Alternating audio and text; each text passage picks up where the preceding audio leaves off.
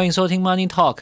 这礼拜跟十月其他的月份一样，我们介绍的是记者这个职业。现在坐在我对面的是跟老周一样在同一个公司的恒宇。但大概在第一集的时候，他也跟我们分享了很多他投入为什么做记者这一行，然后他为什么定 Foreign Affairs，然后一年之后就不定了。其实这跟很多人的理由都一样。那这一集我们想针对记者这个行业他碰到的问题，还有外界对我们的一些啊标签。做更多的探讨，让我们欢迎恒宇。大家好，我是恒宇。恒宇，你觉得在你身上的记者的标签是好的还是坏的？我自己当然会解读是好的，因为说实在话，我觉得记者跑不同线，好像外界也会有不同的观感。那因为我是处理国际新闻，所以大家好像会觉得高人一等。那我自己是没有这么好几等，不是一等而已，高好几等。没有，我觉得每个领域的记者都各有所长，所以都很厉害，是没有办法区分的。啊，这点我非常认同。就是跑，我听说跑社会的必须要很会喝酒，有一些男生听说是要很会聊天。你才能够慢慢的知道一些，问到一些情案的一些内幕。像我听过我社会线的朋友，他就跟我说，有一次他去采访一个消防队还是什么，消防队去聚餐，他没找到人，他就赶去那个聚餐的地方，结果进门之后，那个小队长就递给他一个脸盆的啤酒。然后他就说：“ 来来来，把这盆啤酒喝完再来聊天。”然后他就当场喝完了。我天哪！我说你膀胱没有炸掉吗？然后他就说没有，但是他也真的问到了一些东西。然后我就记着这一行的副作用，或者说嗯职业病吧，就是。他会不自觉变胖，因为你 很常会聚餐啊什么的，啊、然后你会莫名其妙，哎，怎么哎轻度脂肪肝了这样？那回到刚才我讲标签这件事情，恒宇在刚刚在跟我们在聊天的时候，他有提到，我们麦还没有开的时候，他就说他觉得记者身上的标签是好坏很两极的。其实我自觉在我身上的标签是好坏都贴在一起的。你觉得两极是什么意思？有一种我自己解读为负面，就是他觉得就是很会挖八卦的记者。那毕竟扯到八卦就是腥膻色，大家会自动想到比较负面。那另外一种就是你可以跟达官显要或是业界名人处在一起，然后可以知道一些他们的秘辛或者是小故事，然后外界会不自觉把记者贴上跟设定为是社会经济地位比较高的人是同一个 level 的这样子。像我跟一些点头之交初次认识的时候。我就说，他们就说你在干嘛？我就说哦，我做记者。他们就会有一种戏谑、轻推、轻佻的那种口吻。他说啊，你炒股票赚就贼哦，哦，你来什么做贼哦，青菜爆几条来这样子。然后我并不是在这边故意用台语讲，而是说他们的确就是用一种比较戏谑的方式在看待记者这个工作。嗯、可是国际新闻并不会跟这两种好坏的标签扯上很深的关系啊。就是达官显要也好，或者说很很狗仔的，平常不太需要做到这个程度才对。不会，可是因为是一开始当聊到说你是做什么行业领域的时候，光听到记者两个字就会有电路就接通了，这样。对，那如果真的加上国际新闻的话，目前最长九成啊都会被问说你很常要出国吗？其实不要说九成，连我都会想要 想要这样问，就是说你们一年需要在好在疫情以前有这种很多的机会，常常去各种嗯和平或战乱的地方，不至于啦。毕竟出差也都是要有预算的，等于就是要看投资报酬率，你到底有没有值得到你一定需要。出去，那当然我们出去都是因为有做专题，做深度专题，所以那是真的需要。那平常当然不可能就突然三不五时就想说，我想要去看川普骂人，然后我就飞去美国这样子。你你讲到一个重点，就是我真的要说，因为我有很多次出差中国大陆的经验，我真的觉得台湾的读者对于国外全球七大洲之间的地理距离有多长多短是没有概念的。所以你要不要说说看，就是比如说某些采访。是从这边飞到这边，你只淡淡的说一句说哦，这是三千公里。天哪，你知道台湾南北才多少公里吗？你知道三千公里有多长吗？你要不要说说看这个地理距离这件事情？我觉得大部分的人最能够理解的就是搭飞机要搭多久，跟转机几次啦。如果讲对，这样好比较比较清晰一点，他们就会觉得哇，原来你去了很远的地方，而且可能要讲说比去美国还要更多时间，他们就会觉得好像真的，哦、因为。考量到国人比较常去的日韩、香港、东南亚，再来就是美加吧。欧洲要转机，所以大概就是去比较多人有去过有个概念的。因为像我会问到这件事情，就是我对这件事情很有感触。我在一个任务当中，我们就讨论到那个时候要去成都，然后我已经飞去了。结果我们公司的不知道是哪一个人就建议说，哦，最近在那个什么乐山大佛那个附近呢，哦，有一些有一个新有另外一个新闻，就说，哎，反正那个哎，奇缘在在那附近啊，成都嘛，很近啊，叫他顺便去看一下啊。然后我说，哎，这个听起来应该是有点距离吧，我直觉就觉得有点距离。结果稍微 Google Map 啊，那个在大陆不能，我用百度地图看。我的妈呀，那这个是五六百公里耶！什么当天来回？然后我就我立刻打电话回去公司骂，我就说谁说可以当天来回单程五六百公里？他到底知不知道他在说什么？然后这件事情当然就无疾而终。但你可以很很生动的感觉到说，即便是在媒体内部，其实对于出了台湾之后，一个地方到另外一个地方有多远哦，我们还是只能目测，然后就觉得哦很近嘛。都在四川啊，然 后我说四川超大的，你知道吗？对，人家很大，所以记者真的是舟车劳顿的。这样就我有想到去南韩做专题采访的时候，也是后来我都直接说，我们每天跑的现在就是从台北到台中当天来回，然后再。就是台北到高雄，就每天都是跑这样的距离，因为我们有移动到别的城市，然后我们就直接，我直接就会换算成用台湾的地理概念，让听的人知道说，就是原来采访不是说我搭个捷运就到了，是真的蛮花力气的啦，因为都要早起，然后那时候也都是到很晚再准备隔天的访纲，然后当天采访完的东西会先整理好，重点说大概。什么东西可以写，然后要要写什么，然后哪些还需要继续追补，这样子。对，我觉得其实出差一点都不爽，出差超累的，很累。如果真的还要玩的话，那就是每天只会睡三小时。对，真的。那你觉得你做七年多国际新闻，你念国际新闻本科，然后来从事传播媒体，对你来说有什么优势吗？我的优势是可以比较快速理解国际上到底在演什么戏，演什么戏。对，就像演假的，演真的。假设好了啦，就像以色列跟巴勒斯坦问题，就是那么久，大家都会觉得，就说他们就是每天在打仗，那为什么就是不能够坐下来好好谈？那因为我选课之前，我选过一堂课是什么讨论战乱或冲突的起因，反正有很多种因素啊。那我如果我处理到以巴问题的时候，我会比较快速的上手，所以具备基本知识。是一个很重要的入门砖嘛。那比如说你在呃写作技巧好了，因为我们在第一集的时候有聊到说，文章的长短对用户的吸引度，然后图表是一个比较好，甚至优于文字的一个。你在写作上有没有特别训练过？因为毕竟我们都知道，其实，在国际关系这个这么其实算蛮热门的题目，有很多的自媒体，大陆更多，他会针对这个题目做各种延伸的发挥。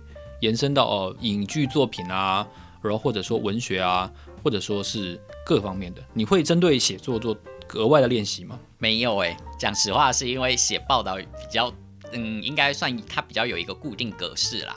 那如果要写不一样的东西的话，就是自己写脸书贴文，这个写在个人账号，就自己另外写自己对某一个事情的看法，那就是另外一种写法。因为在写报道的时候，你就是写事实，而不是要。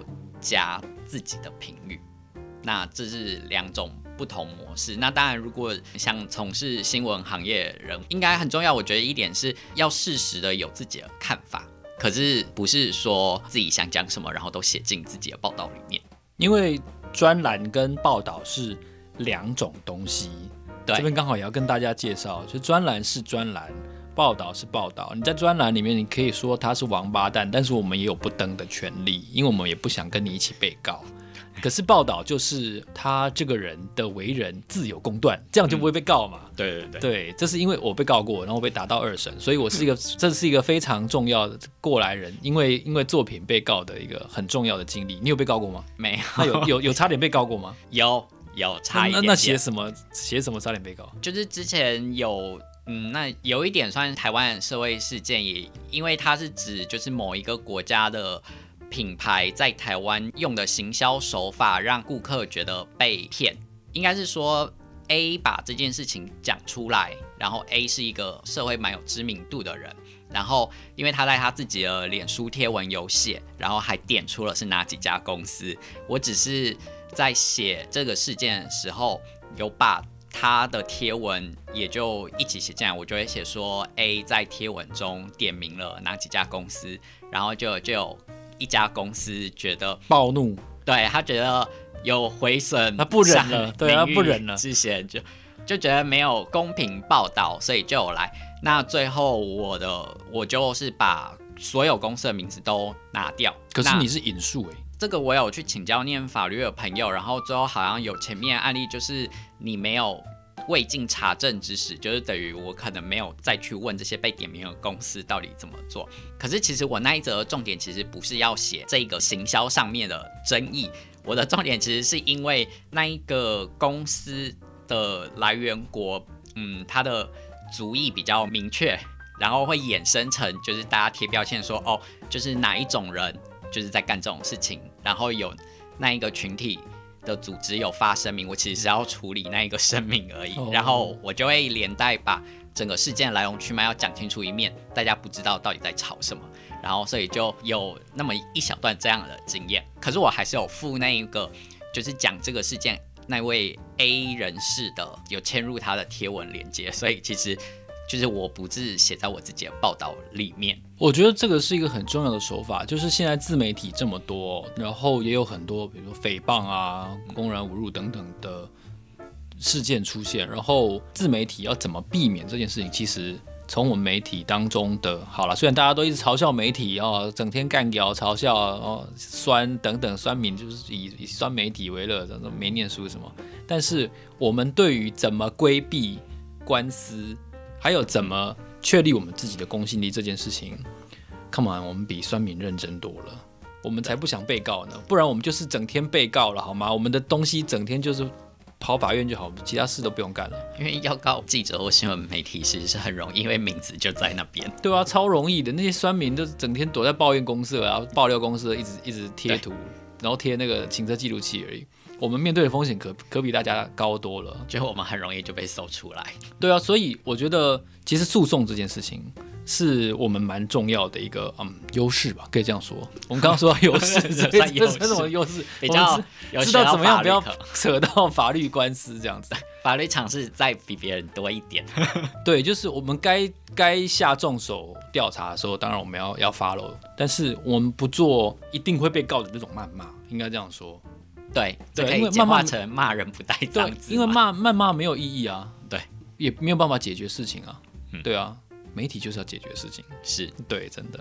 然后我们刚才提到优势，我觉得有一件事情应该要跟你讨论一下，就是我看到北京清华说，他会计系跟新闻系从二零二零学年度，也就是从九月份开始，他要不招高中毕业生。那我据我所知，台大会计系对这件事情教授之间的反应是很大的。他们觉得，因因为其实会计是一个很繁重的工作嘛，你要查账很多啊，然后然后避免公司变成地雷股啊等等。嗯、那今天他们北京清华算是他们的竞争对手，嗯、然后他们去做了这样一个决定，是不是代表以后北京清华可能会引进更多的嗯 AI 的学程啊等等的？然后台大听说就因为这样子特别开了一门城市学会计的的审计原则的课程。那我要问恒宇的是，你觉不觉得新闻如果变成一个学士后的学位？就像医学、法律在美美国、英国的学制那样，它变成一个学士后的学位。你念完一个大学，就像你念完了国际关系，就像我念完了商业，再去修读一个硕士，它会是比较理想的呢？各有利弊吧。因为我毕竟不是这个本科系了，可是我有，我也不是，没有关系。我有听说，就是虽然是念传播新闻学院出来的，可是没办法写好完整的新闻稿，所以这代表这事情有点严重。对。就真的不代表说我修了四年本科，这就能够胜任。那如果开成就是像学士后那种，他有可能就汇集各个领域的人投入。其实像呃，我觉得新闻媒体很现成，就是很少有很擅长理工方面的人来，因为理工的。他毕业薪水台台积那么高，他怎么可能来当媒体呢？有可能就是特别钟爱文字的人，有可能会想要投入。可是如果他不是这个本科系的话，有可能他会就会现在面试第一关就被刷掉的话，就会有点遗憾。所以，呃，就是换成如果是学士后这样子的模式，我觉得说不定有更多元的人才进入了。我觉得这个很重要，因为举例来说，像我们刚刚讲到台积电，台积电它它的先进制程为什么可以那么先进？因为它有一个很特殊的浸润式还是什么式，我有点记不得那个名字。然后它做出来的电电晶体叫做 FinFET，中文叫做嗯鳍式场效电晶体。然后我那个时候看到的时候，我就心想，就是这个写的人自己知道这个东西是怎么做出来的吗？他可以稍微不要说不要说写解释了，他可以画个。示意图给我看吗？你讲到一个非常重要的重点，就是写的人自己到底本身了不了解，还是只是照着新闻稿把那个中文跟英文写出来，这点是非常大的差别哦。我觉得这也可能是为什么北京清华会做出这样的决定。然后我猜测啦，这个决定可能会在未来香港跟台湾的主要的大学之间会引发一些连锁的效应。讲实话，有时候写到就是我也写过，就是。中美晶片科技战写会写到晶片的时候，我不是理工，我就要绞尽脑汁想办法，先让自己知道自己在干读到什么东西，然后转化成要让读者可以看中文报道。这段过程其实很煎熬。中美贸易战也是我会很心虚的主题之一，因为好三百二十二项的贸易清单，我相信写的人很少有人看过那三百二十二项到底是什么，因为。我们都不是法律系的，也对，比如说哦，关税等等都不了解。他课这个关税到底合不合理？如果只是以往很优惠，二十五趴加上去，只是回到优惠以前的水准，那大家其实只是瞎操心一场嘛。嗯。可是有人来跟我们解释这件事情吗？这二十五趴到底是额外的还是正常合理的？我们也不知道。所以你看，这又回到大学学什么，是不是能够写好新闻稿？然后你对关税。有多少了解？其实在在的都影响到我们最终产出的品质。对，然后你看我们记者很容易有个错觉，对不对？时不时就啊中秋节啊端午节就有人送礼物给我们。嗯，然后你刚刚讲到的其实是好坏的标签，这个是好的这个部分。那这好像会让我们觉得自己是另外一种人啊。你有过这种感觉吗？应该是说我不会有特别虚荣心或我什么心态，因为就算我可以。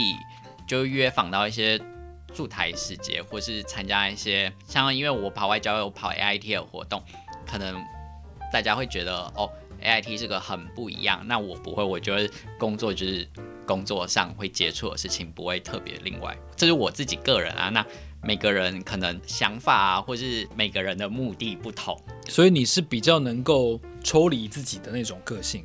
你不会因为你今天跟老板在三井最最里面的那间包厢吃了一个嗯四头豹，然后你就会觉得自己是哇达官显要的好朋友。不会，因为有可能也只吃了那一餐而已，也只吃了那四头豹，不是吃三头豹。只要吃三头豹，就会觉得自己哇，应该是自己真的是达官显要这样。对，不会常有的事情，就真的我自己不会一直去幻想。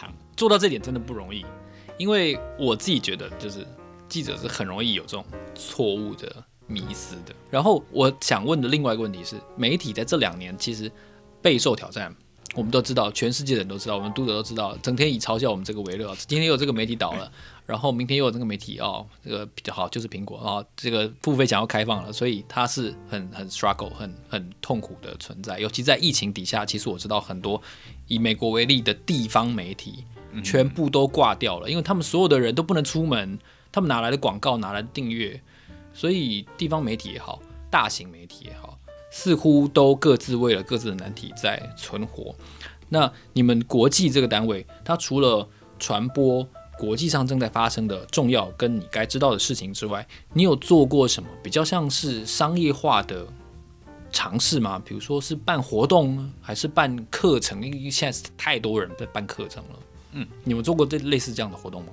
我们有做过新闻营，营队的概念，只要是学生资格都可以参加，其实还蛮热门的。我们目前办过两次，一次是两天，一次是走一天，大家一起想课程这样子。一个人收多少钱？好问题，也有几千块啊，有几千块嘛？对，我想说，万一讲出几百就惨了，因为这还太便宜了。我们都精英的人力，怎么可以收那么低？我们有有些小小做。些微的市场调查，知道说，就是学生族群觉得这样子的活动内容，他们愿意掏钱买，就是掏不是掏钱买，掏钱来参与，掏爸妈的钱愿意来参与。因为我们也有去看过其他，其实现在办活动真的是蛮多家媒体都有在做这件事情。那有的会请到嗯很厉害的讲师，或是一些比较知名资深的新闻人来分享经验。那因为我们自己组上的同事使出浑身解数，那我们已经少了一个很厉害的行销。我们就会尽可能在课程上就做比较多元啊，或是用课程内容来吸引学生。你们以后会不会变成一个国际公司？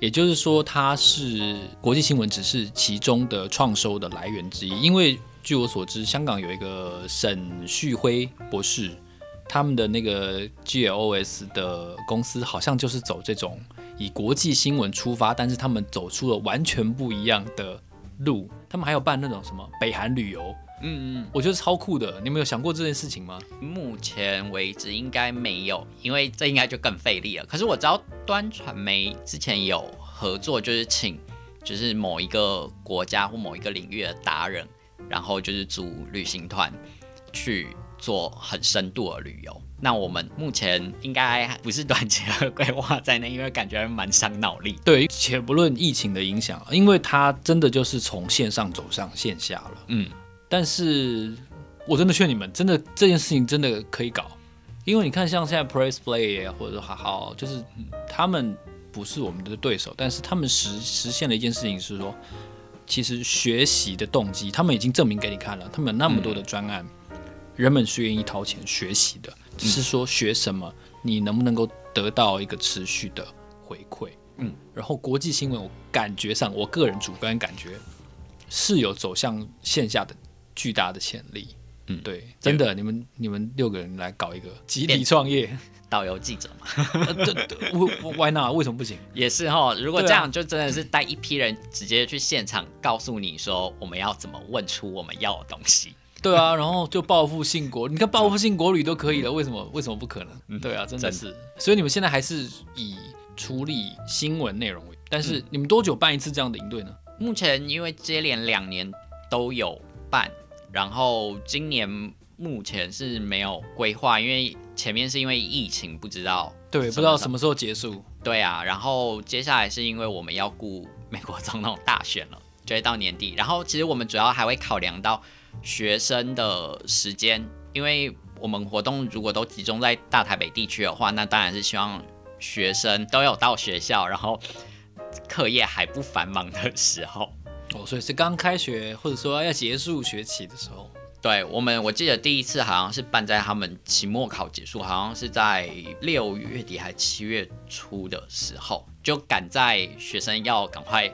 鸟兽散 是高中生吗？不是不是，那个大大学、哦、大学生大学，生，嗯、对对对，对还没有返乡的时候。对，我觉得这是一个很好的尝试，就是它作为线下的推广的开始，对吧、啊？也希望你们找到更多商业化的可能，赚大钱发大财。真的，做媒体谁说不能发财？我说真的，谁说不能发财？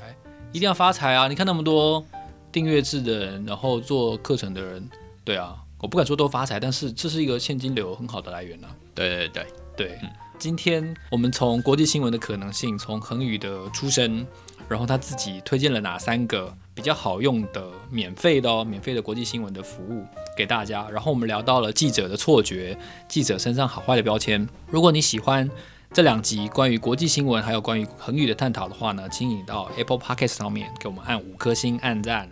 然后呢，一定要留言留言，按了五颗星就留言，拜托拜托，走过路过不要错过。如果你喜欢这一系列的话，也请你告诉我们你喜欢记者的什么题目，然后哪一个地方最吸引你。接下来我们还有更多的人物的主题要探讨，也非常谢谢你收听这一集，我是老周，然后对面的恒宇，下一集见，拜拜，拜拜。